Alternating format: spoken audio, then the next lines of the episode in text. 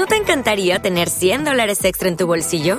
Haz que un experto bilingüe de TurboTax declare tus impuestos para el 31 de marzo y obtén 100 dólares de vuelta al instante.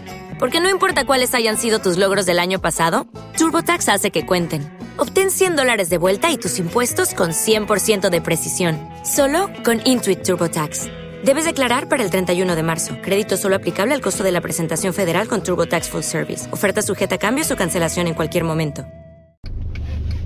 Bueno, pues yo continuaría con lo que empezamos ayer, que fue una previa de cada uno de los cuatro grupos ataque y defensa de la Super Bowl. Eh, yo sé que ha sido hoy la, noche, vamos, la, la gala con todos los premios del año, ¿no? El Walter Payton, el Rookie del año ofensivo, eh, MVP, todo ese tipo de cosas. Yo personalmente es que no le doy ninguna, ninguna importancia. Yo lo único que para mí es importante es el All Pro y fuera, ¿no? Eh, de todas formas, dejármelo en el.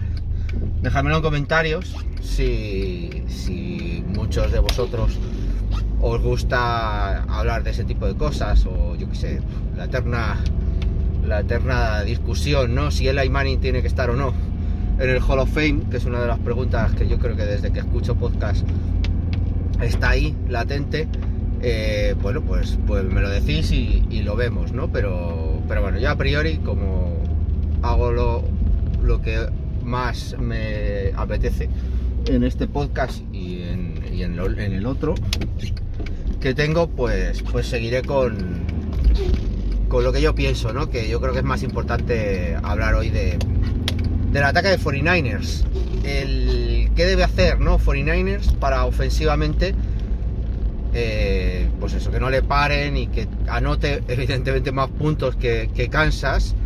Y porque yo creo que si vamos a un partido largo, eh, tendrá más opciones, evidentemente. Yo creo que tiene más potencial 49ers y, por eso yo creo que, que 49ers es un es mi favorito, vamos, porque yo creo que Kansas no ha tenido tampoco un potencial ofensivo así desorbitado, ¿no? Enorme como para si el partido se desmana, eh, se desmadra, perdón, y va a, guarismos muy altos, yo creo que es eh, bastante complicado que Kansas lo mantenga. Pero bueno, como os decía ayer, ¿no? Yo creo que Andy Reid está jugando muy bien sus cartas y controlando muy bien el partido y basándose en la defensa como para mantener guarismos bajos con posesiones largas, etcétera, sin arriesgar, sin cometer ningún tipo de, de error que le lleve a, entregar eh, una posición ventajosa o incluso puntos no al rival. Entonces el ataque de 49ers para mí tiene que jugar justo a lo contrario, ¿no? igual, a mantener posiciones largas, a cada vez que tenga oportunidad a anotar, o sea, no perder, no dejarse puntos en el en el marcador, en el campo, sobre todo cuando llegue a Redson, conseguir el touchdown, que, bueno, que más o menos lo, van consiguiendo. El otro día Detroit les paró dos veces de los cinco drives, pero bueno, los otros tres acabaron consiguiendo el touchdown. Para mí, la persona o el jugador fundamental va a ser McCaffrey, es, es lo que es la sensación que yo he visto con 49ers eh, y en la que se basó también muchísimo de, de la remontada el otro día de, de 49ers frente a Detroit. El, juego de carrera que no funcionó por fuera fue modificado y probado enseguida hacia la parte interior con, con esquemas que ya estaban preparados y que entiendo que ahora también los tendrá. Cuando la cosa no vaya bien por un lado, atacar por el otro, porque es ese juego de carrera, esas formaciones cerradas, es, cuando usen eh, a Juszczyk y a, y a, y a Kittel con, personal por encima del personal 11 y que empiecen a, mover el balón y a controlar sobre todo el tempo cuando yo creo que empezará a ganar el partido 49ers por varios motivos porque va a liberar el juego de pase porque evidentemente sobre, el papel y con las estadísticas en la mano la defensa de Españolo es de las peores defendiendo la carrera y eso debería ser su talón de Aquiles, pero lo más principal para mí es controlar y controlar y controlar el tempo del partido, ¿no? Intentar que, que Kansas siempre se sienta como que va corriendo por detrás, ¿no? Que tenga que arriesgar, porque lo, que lo que decía el otro día Hitor en alguno de los podcasts en los que he estado, no han cometido errores, no cometen penalizaciones y Mahomes lleva sin hacer una, interceptación desde hace tres años, eh, en, playoffs me refiero. Con lo cual es fundamental eh, forzar la máquina, ¿no?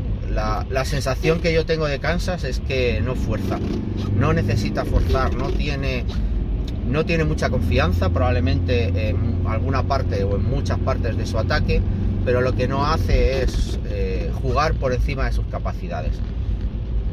No arriesgan el balón, consiguen que el receptor esté abierto y ahí lo pasan, si no es un drop y se acabó, ¿no?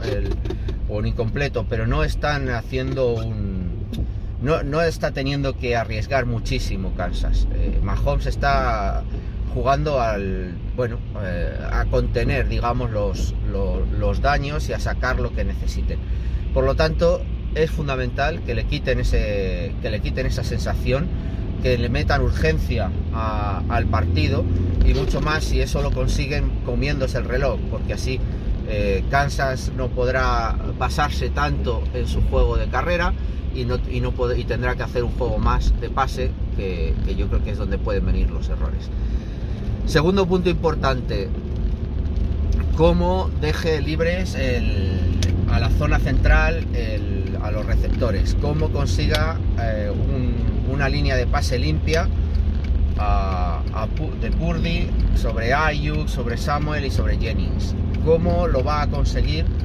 con una defensa que te va a mandar muchísima gente al blitz.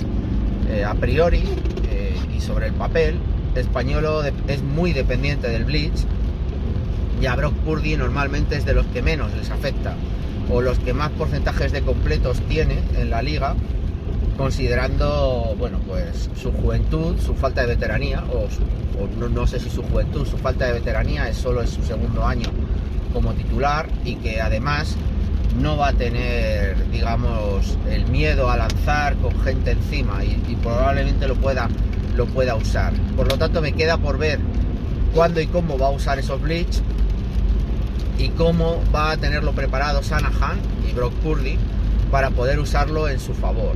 Ahí dependerá muchísimo de, lo que se vaya consiguiendo con el juego de carrera y en primeros downs para no tener que ir a terceros y largas, que, que yo creo que es donde en un pase, en una en un snap claro de pase, donde se va a jugar, ¿no? Esa, presión, ese blitz, ¿no?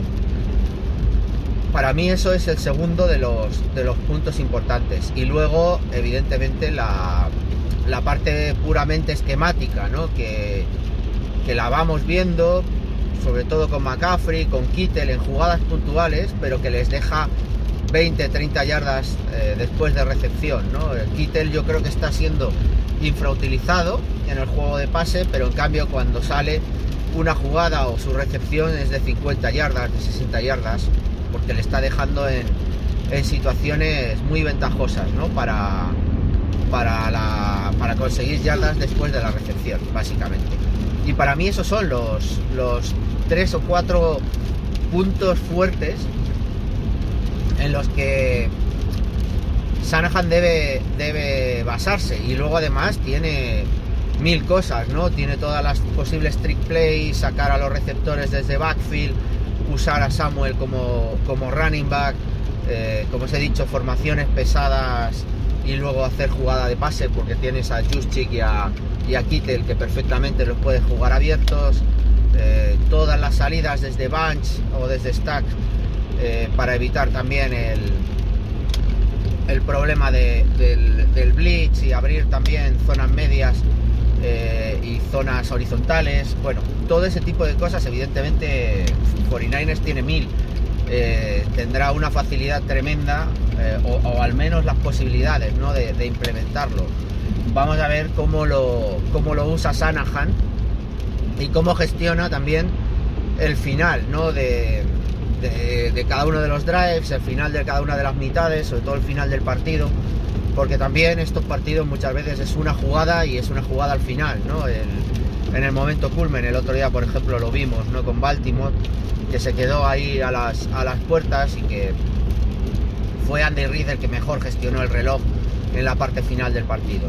Eh, ahí está toda la clave que, yo veo, al menos con 49ers, y, y por qué además le veo, le veo favorito ¿no? por delante de Kansas.